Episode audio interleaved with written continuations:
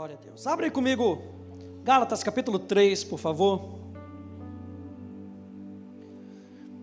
E a gente está falando nessa série sobre pecado e redenção, sobre o plano de redenção que Jesus tem para as nossas vidas. E é muito bom a gente saber e relembrar que nós fomos resgatados do império das trevas. É muito bom a gente entender que nós éramos do inferno, que nós éramos de Satanás, mas hoje nós pertencemos a Deus. Você pode dizer isso comigo nessa noite? Eu pertenço a Deus. Diga, eu sou de Jesus. Não, mas diga com de convicção mesmo. Eu sou de Jesus. Diga, minha vida pertence a Jesus. Diga, Jesus Cristo é o Senhor da minha vida e da minha família.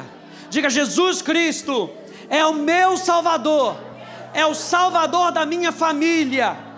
Diga, minha vida pertence a Ele, no nome de Jesus. Aleluia. É muito bom a gente poder declarar isso.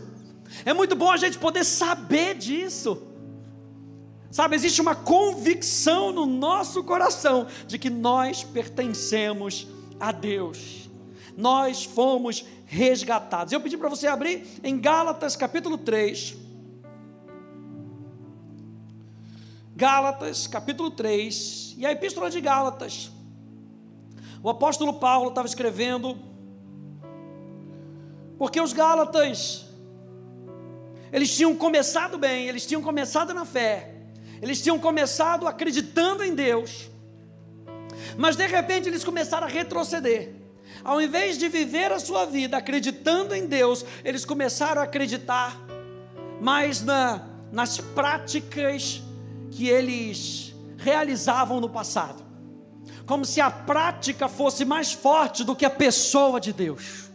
E Gálatas capítulo 3, no verso 13, diz assim: Cristo nos resgatou da maldição da lei, fazendo-se Ele próprio maldição no nosso lugar, porque está escrito: Maldito todo aquele que for pendurado em madeiro, para que a bênção de Abraão chegasse aos gentios em Cristo Jesus, a fim de que recebêssemos pela fé o Espírito prometido. Ou seja, gente, quando a gente vê aqui que Cristo nos libertou da maldição da lei, a maldição da lei tinha a ver com uma justificação própria. A maldição da lei tinha a ver com viver afastado do padrão de Deus. Quando a gente olha para Deuteronômio capítulo 28, eu estava lendo, na época que eu estava lendo, fazendo a minha leitura bíblica, eu estava lendo Deuteronômio 28, e eu comecei lendo o primeiro versículo falando sobre as bênçãos de Deus. Se você me ouvir, essas bênçãos virão sobre você. E eu comecei a pintar minha Bíblia, comecei a pintar as bênçãos de Deus, aleluia. E aí eu fui para o versículo 15. O versículo 15 da minha Bíblia está aqui no finalzinho, está aqui nessa parte aqui de baixo. Eu falei, vou pintar também eu tenho uma codificação das minhas coisas, vou começar a pintar. Quando eu comecei a pintar, virei a página, era uma, duas, três páginas só de maldição. E aí o Espírito Santo virou para mim e falou assim: é muito melhor viver com Deus. É muito melhor viver com Deus. Ou seja, a vida sem Deus, preste atenção, é uma vida maldita. A vida sem Deus não foi o que Deus planejou para mim e para você. E quando a Bíblia fala aqui em Deuteronômio 28, a partir do versículo 15, sobre a desobediência que causa essa maldição, a desobediência era a consequência de viver afastado de Deus. A desobediência não era o cerne do que estava querendo ser dito por Moisés ali. Não era o que Moisés queria dizer. Ah, se você for obediente, você e você for desobediente, não era isso. A desobediência é a consequência de uma vida afastada de Deus. E a obediência tem que ser a consequência de uma vida com Deus. Viver afastado do padrão de Deus, gente, nos coloca em posição de perigo, onde nos expomos ao engano do inferno e às suas consequências. Olha só o que diz aqui Jeremias, capítulo 17, no verso 15. Diz assim: Assim diz o Senhor: Maldito com grande mal o homem forte que depende e confia na fragilidade humana, fazendo da carne fraca humana o seu braço, e cuja mente e coração se desviam do Senhor. A gente começou falando aqui que a maldição da lei, ela não tinha a ver, a raiz dela não era se você está praticando ou não está praticando. O que a Bíblia está falando aqui é se você está se apegando a Deus ou se você não está se apegando a Deus. E aí ele fala: Maldito o homem que confia em si mesmo, maldito o homem que confia na sua fragilidade. E ele continua dizendo: Pois ele será como um arbusto ou uma pessoa nua e destituída. Não verá nenhum bem vir mas habitará nos lugares áridos do deserto, em uma terra salgada, desabitada. Mas abençoado é o homem que crê, que confia, que depende do Senhor e cuja esperança e confiança é o Senhor. Ou seja, a confiança daquele que é abençoado não está em si naquilo que ele faz a confiança está em quem Deus é. Porque o homem pode fazer planos e os planos falham. O homem muitas vezes pode se tornar infiel, mas Deus continua sendo fiel. A nossa confiança tem que estar em Deus. Nesse texto aqui de Jeremias, Deus nos pede para a gente olhar, para a gente ver em quem nós estamos confiando. Eu achei interessante hoje fazendo as minhas, as minhas pesquisas que a palavra maldito aqui em Jeremias é a palavra arer, olha só, que tem o sentido de remover a influência divina. Ou seja, o maldito não é aquele que Deus vira e fala: "Você é um amaldiçoado". Gente, o nosso Deus está no negócio de abençoar as pessoas. Deuteronômio capítulo 30, ele coloca diante de nós a vida e a morte, a bênção e a maldição. E o que, que ele fala? Escolhe a vida. É isso que Deus quer. Deus quer com que a gente tenha vida. Quando a Bíblia declara que em alguma situação uma pessoa é declarada como maldita, a Bíblia está dizendo que essa pessoa não está andando debaixo da influência divina. A palavra maldito, arer, significa é uma tem a ideia de uma situação onde Deus não está presente. E eu acho interessante que essa, essa palavra, maldito homem, não está na forma ativa no verbo aqui no, no hebraico, está na forma passiva. Ou seja, não é Deus que está dizendo, você é um maldito, está agora amaldiçoada a sua vida seca a pimenteira, vai secar tudo agora. Não, era aqueles homens que confiam em si, estavam agora se colocando numa posição onde eles não queriam mais ser influenciados por Deus. E quando nós não somos influenciados por Deus, nós nos abrimos para o engano. Quem está comigo? Quando nós não somos mais influenciados por Deus, nós nos abrimos para tudo aquilo que Jesus Cristo já nos libertou. Ele já nos libertou da miséria, a gente vai ver isso. Ele já nos libertou da morte eterna, ele já nos libertou das enfermidades. Mas para que eu possa viver numa vida abençoada, eu preciso me apegar ao abençoador. E é isso que Deuteronômio capítulo 30, depois se você for, for ler lá, Deuteronômio capítulo 30, ele fala: escolha, pois, a vida. E como é que você vai viver com Deus? Amando a Deus ouvindo a sua voz e apegando-se a Ele, porque dele depende toda a sua vida. Então, Deuteronômio capítulo 28, desde o primeiro versículo, até o versículo 14, do versículo 15 até o versículo 68, fazendo a distinção entre bênção e maldição, Deus está falando: se apega a mim, e a sua vida vai ser uma vida abençoada. Agora, me rejeite, e você está escolhendo uma vida de morte. Foi por isso, gente, olha só, que Jesus na cruz do Calvário, Está lá em Marcos capítulo 15, verso 34. Jesus na cruz do Calvário. Logo ali naquele finalzinho, ele diz: Eli, Eli, lama sabachthani. Deus meu, Deus meu, por que me desamparastes? Por que me abandonastes? Por quê?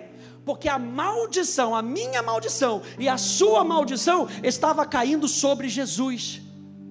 O que, que é essa vida maldita? Essa vida maldita, a vida separada de Deus, estava caindo sobre Jesus.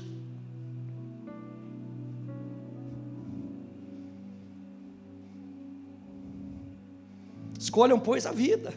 O homem escolheu a morte no paraíso, mas Cristo veio para nos dar vida para que possamos viver na força do Espírito e não mais na força do nosso próprio braço. Jesus Cristo nos resgatou de uma vida afastada de Deus. Olha só o que diz Gálatas 3,13 na Bíblia, a mensagem. Diz: Cristo nos redimiu dessa vida amaldiçoada de derrotas, quando Ele mesmo a absorveu. As Escrituras dizem: Maldito é aquele que for pendurado no madeiro. Foi o que aconteceu quando Cristo foi pregado na cruz. Ele se transformou em maldição e, ao mesmo tempo, deu fim à maldição. Agora, por causa disso, está tudo resolvido e vemos que a bênção de Abraão está disponível para quem não é judeu também. Alguém diga glória a Deus. Todos agora podem receber a vida de Deus o seu Espírito que está em nós e conosco quando cremos, exatamente o que Abraão recebeu. O que que Abraão recebeu? Abraão recebeu a justiça de Deus, não por esforço próprio, mas pela fé. Você vê que Gálatas aqui, ele não está comparando a maldição da lei com a bênção da lei porque ele não quer falar ali sobre a lei, ele está querendo falar sobre o nosso apego ou não a Deus. Então ele fala a maldição da lei em contraste com a bênção de Abraão. Qual foi a bênção de Abraão? Ele se apegar a Deus, confiar em Deus e receber a justiça de Deus. Então a maldição da lei ali, sabe o que ele está falando? Sobre uma vida legalista. A gente vai falar sobre isso mais para frente. Ainda está em Gálatas aberto na sua Bíblia. Volta aí no versículo 10. Versículo 10, Gálatas 3:10. Pois todos os que são das obras da lei estão debaixo da maldição. Porque está escrito: Maldito todo aquele que não permanece em todas as coisas escritas no livro da lei para praticá-las. E essa palavra, essa expressão, a gente falou isso na semana passada, que a expressão obras, da lei é um outro termo para a palavra legalismo. Paulo não tinha essa palavra legalismo no grego daquela época. Então ele usa a expressão obras da lei. E obras da lei não está querendo dizer de você obedecer a lei ou não obedecer a lei, de você praticar a lei ou não praticar a lei. Há uma diferença entre a lei como Deus a planejou e a lei como legalismo. O legalismo, gente, fala de esforços autossuficientes de obediência, que é exatamente o oposto da fé e da graça. Vou falar mais uma vez para você anotar. O legalismo fala de esforços autossuficientes de obediência. E hoje muita gente tem chamado obediência de legalismo.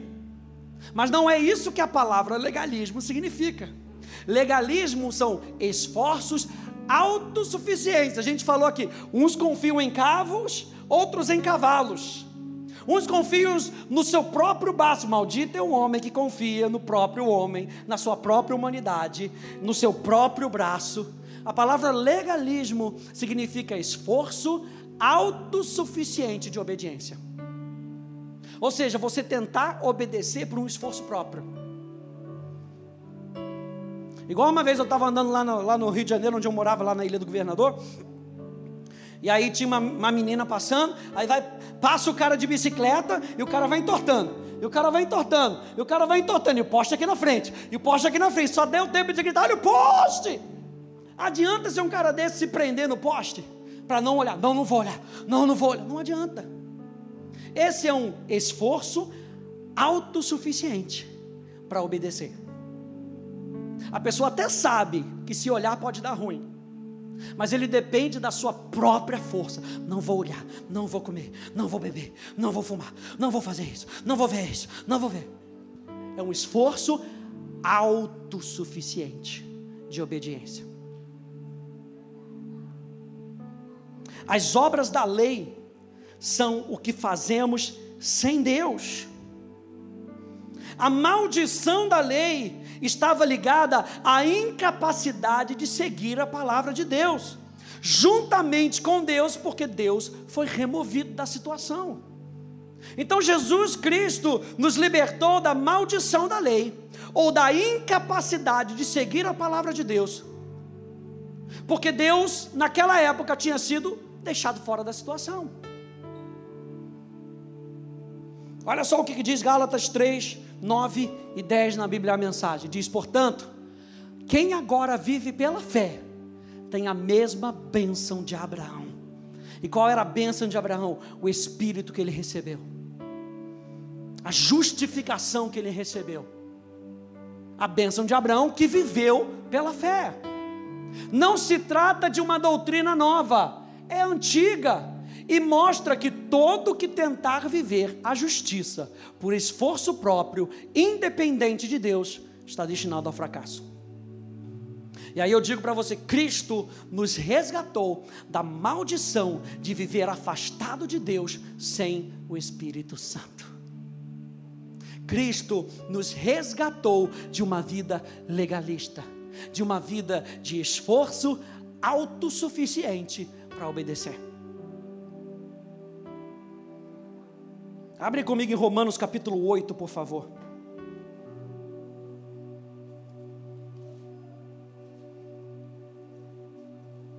Então entenda que muitas vezes Paulo ele não está batendo na lei. Paulo entendia o propósito da lei. Paulo entendia que a lei não aperfeiçoava, a lei não justificava, e a lei muitas vezes não ajudava. Você já, não sei se você já morou em casa, né? Quando eu morava lá na África do Sul, tinha muita casa. Aqui em Ribeirão também tem muitos lugares de casa. Aí você vê aquela aquela grama bonitinha. Aí tem uma plaquinha: "Não pise na grama". Você olha para aquela placa e você chuta a placa. Porque, poxa vida, eu queria, eu queria pisar na grama, mas não posso pisar na grama, porque essa placa maldita está aqui me impedindo. Olha a carne eu quero fazer o que eu quero fazer. Então eu culpo a placa. Porque a placa diz que eu não posso, mas eu quero.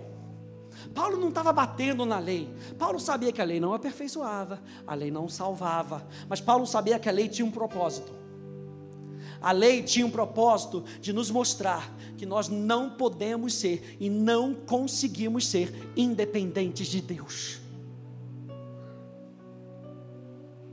Romanos capítulo 8, verso 1 até o verso 4 diz: Agora, pois, já não existe nenhuma condenação para os que estão em Cristo Jesus, porque a lei do Espírito da vida em Cristo Jesus livrou você da lei do pecado e da morte. Porque aquilo que a lei não podia fazer, por causa do quê? O que, que diz aí na sua Bíblia? Quem está me acompanhando aí? Por causa, aqui na minha diz, por causa da fraqueza da carne. A, a lei não podia fazer, porque a carne é fraca. A lei não podia fazer, porque a carne pegava a lei e usava a lei para o seu próprio propósito. Então não é a lei que é má.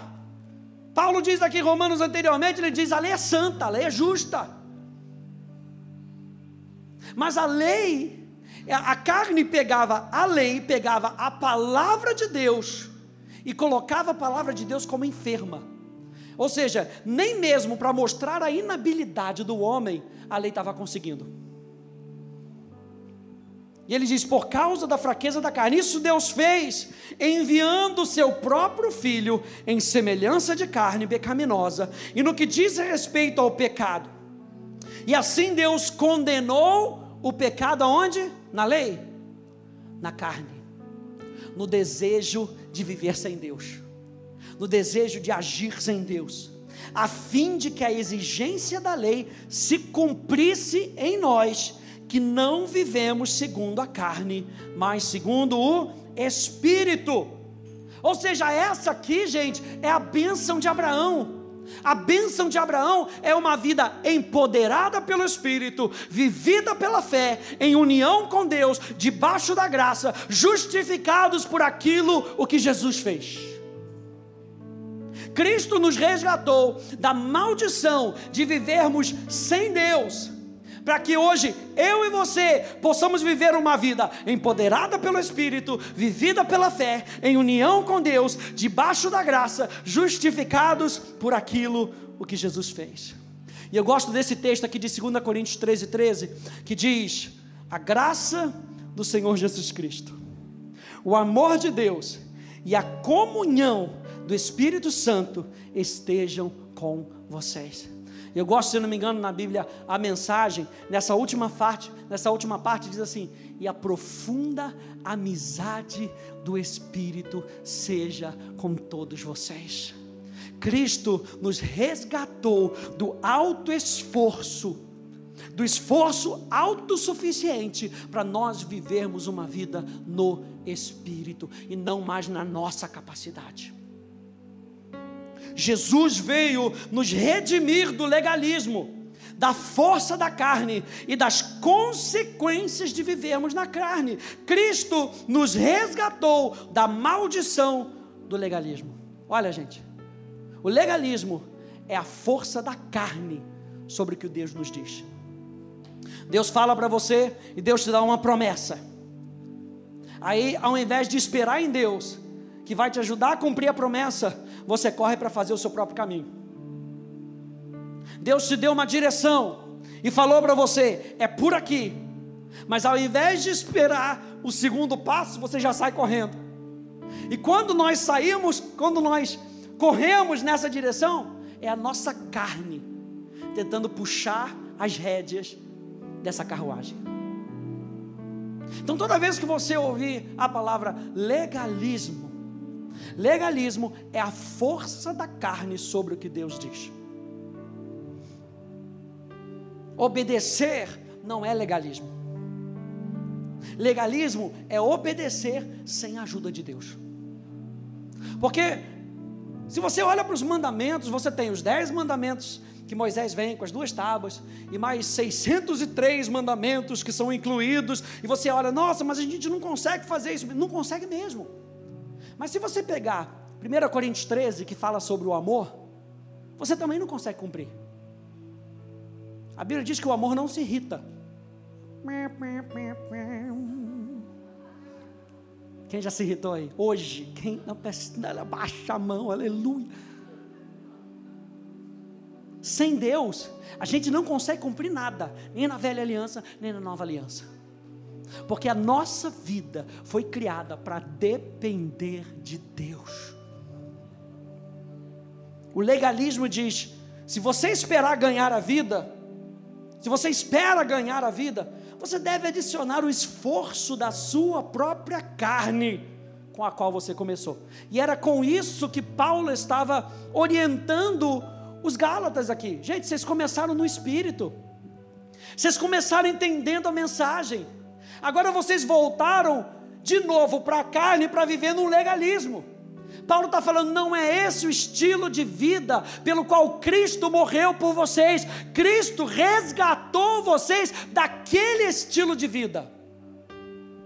Para que a bênção de Abraão pudesse chegar até vocês. Jesus diz aqui em João capítulo 5, eu amo essa passagem. João capítulo 5, verso 37, verso 40, diz: O Pai que me enviou, esse mesmo é que tem dado testemunho de mim. Vocês nunca ouviram a voz dele, nem viram a sua forma. Também não tem a palavra dele permanente em vocês, porque não creem naquele a quem ele enviou. Vocês examinam, olha só o que ele diz: vocês examinam as Escrituras. O que, que eram as Escrituras? O Velho Testamento. E ele está falando: vocês examinam as Escrituras, porque julgam ter nelas a vida eterna. Se o Velho Testamento não servisse mais para nada, Jesus mesmo ali já teria falado: e é isso mesmo, vocês não conseguem achar a vida nele. Mas olha só como é que Jesus diz: vocês examinam as Escrituras, porque julgam ter nelas a vida eterna, e são elas mesmas que testificam de mim. Contudo, vocês não querem vir a mim para ter a vida. O desejo de Deus não era que o povo de Israel se apegasse aos mandamentos. O desejo de Deus é que Israel cumprisse os mandamentos se apegando a Deus. O desejo de Deus para nós hoje é com que a gente atente a Sua palavra, se apegando a Ele. E Jesus constantemente vai nos lembrar: vocês foram redimidos daquela antiga vida de terem que produzir resultados por vocês mesmos. Eu salvei a vida de vocês e justifiquei vocês, perdoei vocês, dei para vocês um novo destino, um novo futuro, uma nova vida, para que vocês possam agora sim viver dependentes de mim. Vocês olham para as Escrituras e agora a gente olha para o Novo Testamento. E é a mesma coisa, a gente tem que olhar para o Novo Testamento e correr para Jesus. A gente tem que olhar para o Velho Testamento e correr para Jesus. A Bíblia diz que toda a Escritura é inspirada por Deus. Sabe o que isso quer dizer? Que toda a Escritura tem o sopro do Espírito Santo, tem a presença do Espírito Santo. Então não é só o Novo Testamento que vale, toda a Escritura é inspirada, tem o sopro do Espírito Santo. Se você ouvir atentamente, você vai ouvir a voz do Espírito Santo falando com você. Quando você lê Deuteronômio, quando você lê Gênesis, quando você lê Levíticos, aleluia, tem coisa boa em Levítico também, gente.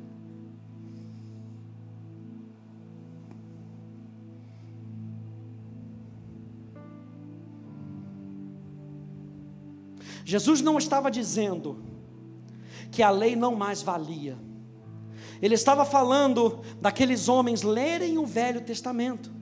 Mas agora, tudo que estava escrito seria reinterpretado e só poderia ser vivido através dele.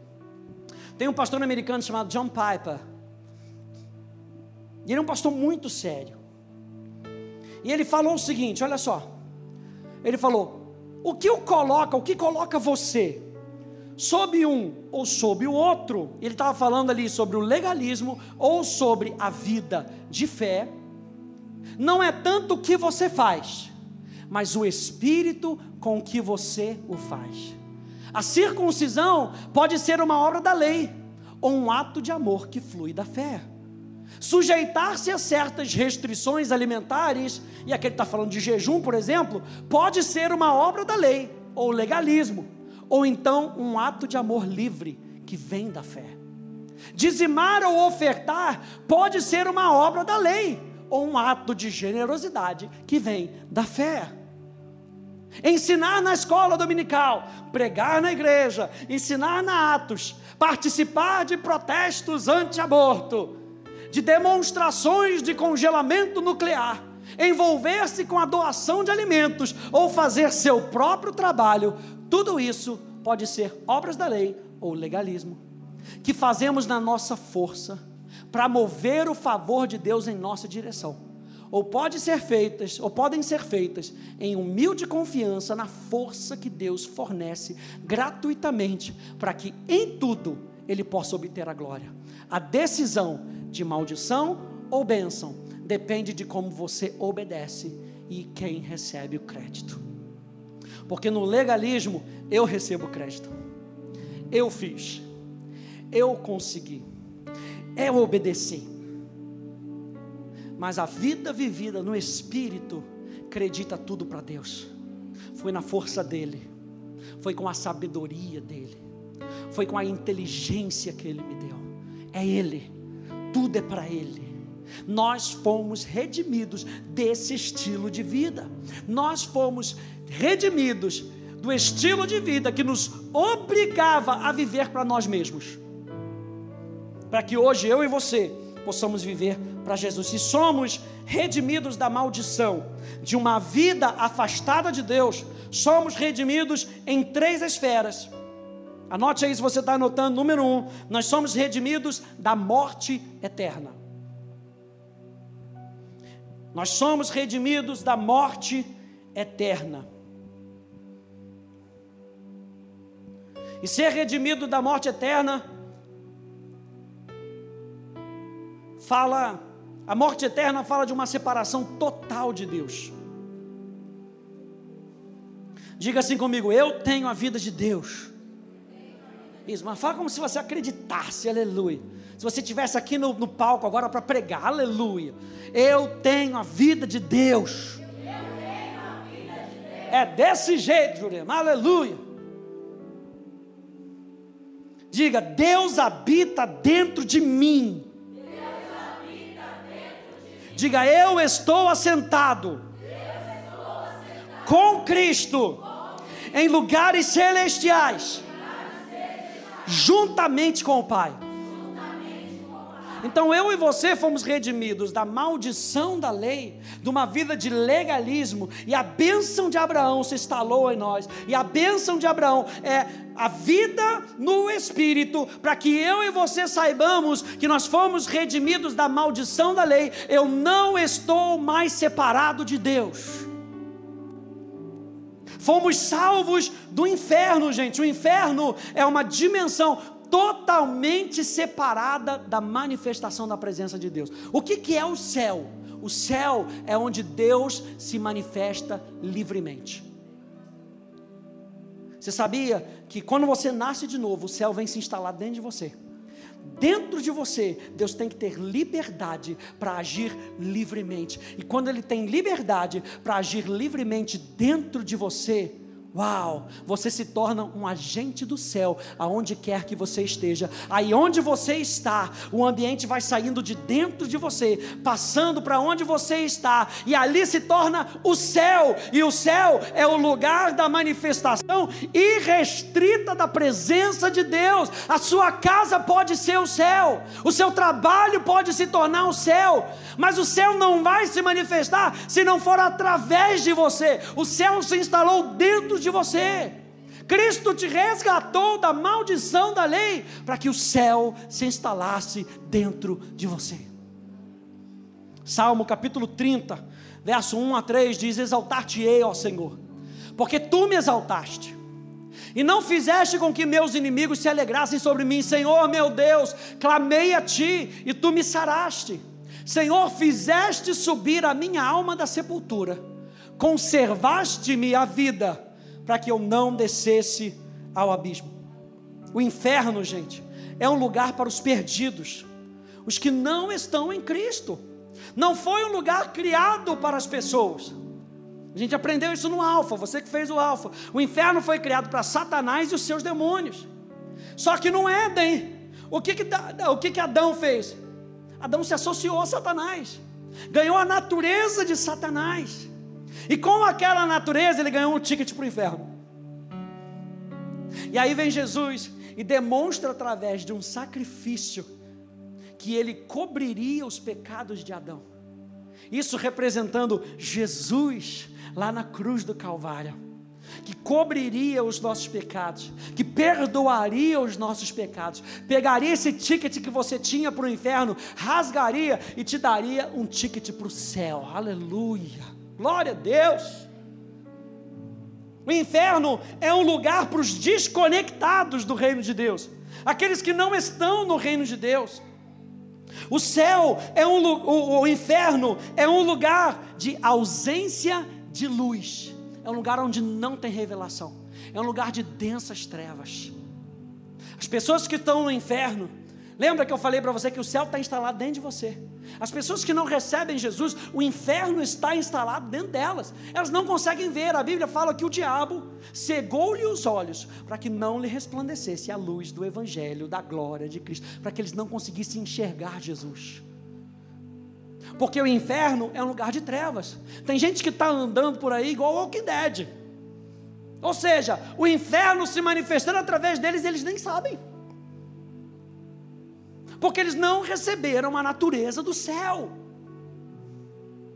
Mas Jesus Cristo nos resgatou de uma vida separada de Deus. Ele nos separou da morte eterna. A segunda coisa é que Jesus nos, nos redimiu das enfermidades. Enfermidade, gente, isso falou muito forte no meu coração. A enfermidade ela vem para nos impedir de completar a tarefa. É ou não é? Uma simples dor de cabeça já dificulta. Porque já rouba a tua atenção. E aí você não consegue fazer o trabalho que você tem que fazer por causa daquela maldita dor de cabeça. Está fraquinha, mas está incomodando e está lá. E Jesus Cristo nos resgatou das enfermidades. Olha só o que diz Mateus capítulo 8, verso 17: para que se cumprisse o que fora dito pelo profeta Isaías, que diz: Ele tomou sobre si as nossas enfermidades e levou as nossas doenças. O que era nosso caiu sobre Jesus. E a gente constantemente ensina isso aqui a você. Deixa de dizer que a diabetes é sua porque Jesus Cristo já levou a sua diabetes sobre ele, então já não é mais sua, não pertence mais a você, larga a mão dela. Uma vez eu ouvi isso de um pastor, que Deus só nos livra dos nossos inimigos. Se você fizer paz com a diabetes, Ele não te livra dela. Porque Deus só te livra dos seus inimigos. Então, para que a gente possa viver essa realidade, eu preciso saber que Cristo me resgatou da maldição da lei, para que a bênção de Abraão chegasse sobre mim. O que é a bênção de Abraão? Viver uma vida no Espírito. E no Espírito nós sabemos que Jesus Cristo tomou sobre si as nossas enfermidades e as nossas dores. Ele estava citando Isaías. Verdadeiramente, verdadeiramente ele tomou sobre si as nossas enfermidades e as nossas dores levou sobre si. E nós o reputávamos por aflito, ferido de Deus e oprimido, mas ele foi ferido por causa das nossas transgressões e moído por causa das nossas iniquidades. O castigo que nos traz a paz presente, o castigo que nos traz a paz estava sobre ele e pelas suas pisaduras passado fomos sarados. 1 Pedro 2, 24: levando Ele mesmo em seu corpo os nossos pecados sobre o madeiro, para que, mortos para os pecados, pudéssemos viver para a justiça, e pelas suas feridas fostes sarados. O objetivo da nossa saúde, gente, é para que possamos cumprir a vontade de Deus em nós e através de nós e para que a gente possa viver a vida abundante de Deus. Em último ponto, ele nos libertou da miséria. Jesus Cristo nos resgatou da maldição de vivermos separados de Deus. Jesus Cristo nos libertou, nos redimiu da maldição da enfermidade, e Jesus Cristo nos libertou da maldição da miséria. E a miséria, gente, traz preocupações, é ou não é? Você fica pensando ali: o que, que eu vou comer hoje? O que, que eu vou fazer? Poxa, eu queria fazer isso aqui, mas, mas não dá. Eu queria ir até lá, mas não tem gasolina para isso. Miséria, falta. Isso traz preocupações para a nossa vida. 2 Coríntios, capítulo 8, verso 9, na NVI diz: Pois vocês conhecem a graça do nosso Senhor Jesus Cristo, que sendo rico, se fez pobre por amor de vocês para que por meio da sua pobreza vocês se tornassem ricos. A palavra rico em português fala de ter uma grande quantidade, abundância, ter grande qualidade, algo que é precioso, que produz muito, ou seja, algo fértil, produtivo, algo que agrada, algo que é querido. Ele se fez pobre para que eu e você pudéssemos nos fazer ricos. E aqui não está falando de dinheiro, está falando de qualidade de vida. Está falando de uma qualidade onde você pode experimentar a Deus. Aí em Mateus capítulo 6, você se lembra lá no verso, a partir do verso 25, né, falando do que comer, do que vestir. E Jesus vira e fala: Não, mas são os gentios. Quem eram os gentios? Os que não conhecem a Deus. São os gentios que se preocupam com essas coisas, que buscam essas coisas. Mas eu vou falar para vocês como o reino de Deus opera. E o reino de Deus opera: busquem em primeiro lugar o reino de Deus e a sua justiça, e todas essas coisas vos serão acrescentadas. Quando nós vivemos pela fé, nós jogamos as nossas inquietações e as nossas preocupações pela janela. Elas vão continuar batendo pelo lado fora da janela, mas não abre a janela. Você começa a se posicionar pela fé. E aí, você. a inquietação, pode sair, no nome de Jesus. A próxima série que a gente vai falar, vamos falar sobre o nome de Jesus, então não perca. No nome de Jesus, e é, é, preocupação pode sair, porque Ele já levou sobre si, porque Ele já me deu tudo aquilo que eu preciso para viver uma vida piedosa, uma vida santa. Aí você bota para correr, dois segundos depois ela bate na janela de novo. E você tem que continuar falando com ela: Eu não quero você aqui. Eu escolho. Aí você tem que declarar: Eu escolho depender de Deus. Eu escolho confiar em Deus. Por quê? Porque Jesus Cristo me resgatou da maldição de viver sem Deus. Quando Deus nos livrou da miséria, Ele nos livrou de uma mentalidade, de uma natureza miserável, para que sejamos bons dispenseiros da abundância que Deus já depositou em nós. Deus não nos libertou da miséria para que sejamos novamente miseráveis, mas para que possamos mostrar ao mundo a riqueza de Cristo em nós. Eu vou terminar aqui com 2 Coríntios, capítulo 9, verso 6 ao verso 11, diz: E digo isso, que o que semeia pouco, pouco também ceifará. E o que semeia em abundância, em abundância ceifará. Cada um contribua segundo propôs no seu coração não com tristeza ou por necessidade, porque Deus ama ao que dá com alegria, e Deus é poderoso para fazer abundar em vós toda graça, a fim de que, tendo sempre, em tudo, toda a suficiência, abundeis em toda boa obra, conforme está escrito: espalhou, deu aos pobres, a sua justiça permanece para sempre. Ora, aquele que dá semente ao que semeia, também vos dê pão para comer, e multiplique a vossa sementeira, e aumente os frutos da vossa justiça. Você consegue entender que ele está falando? Ele vai te dar para você viver, e para que você seja uma bênção para as outras pessoas. Para que em tudo enriqueçais para toda a beneficência, a qual faz que por nós se dêem graças a Deus. O legalismo vai dizer: eu enriqueci, eu fiz. Mas na graça nós entendemos que nós enriquecemos para toda beneficência, a qual faz com que por nós se dêem graças a Deus.